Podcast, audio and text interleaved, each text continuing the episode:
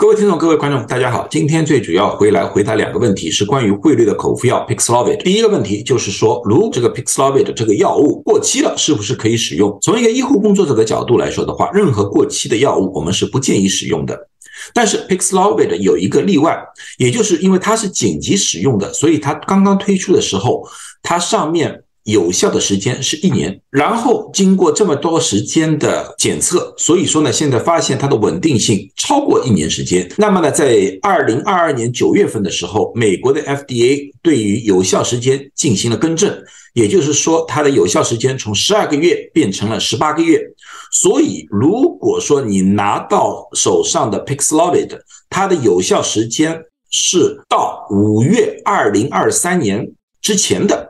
那么你都可以加多六个月的保质期啊。第二个就是关于 Paxlovid 的这个储存的问题，到底应该怎么储存？如果按照严格规定的话，它应该储存在二十到二十五摄氏度。但是在实际操作当中的话，有效的储存的温度是十度到三十度之间，也就是说正常的室温。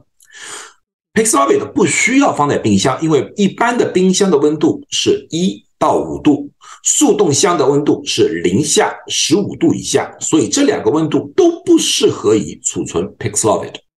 我们只需要把 Paxlovid 放在正常的室温底下，避开过于潮湿、避开太阳直射的地方就可以了。希望我这个短视频回答了大家一些问题，祝大家都健康，谢谢大家。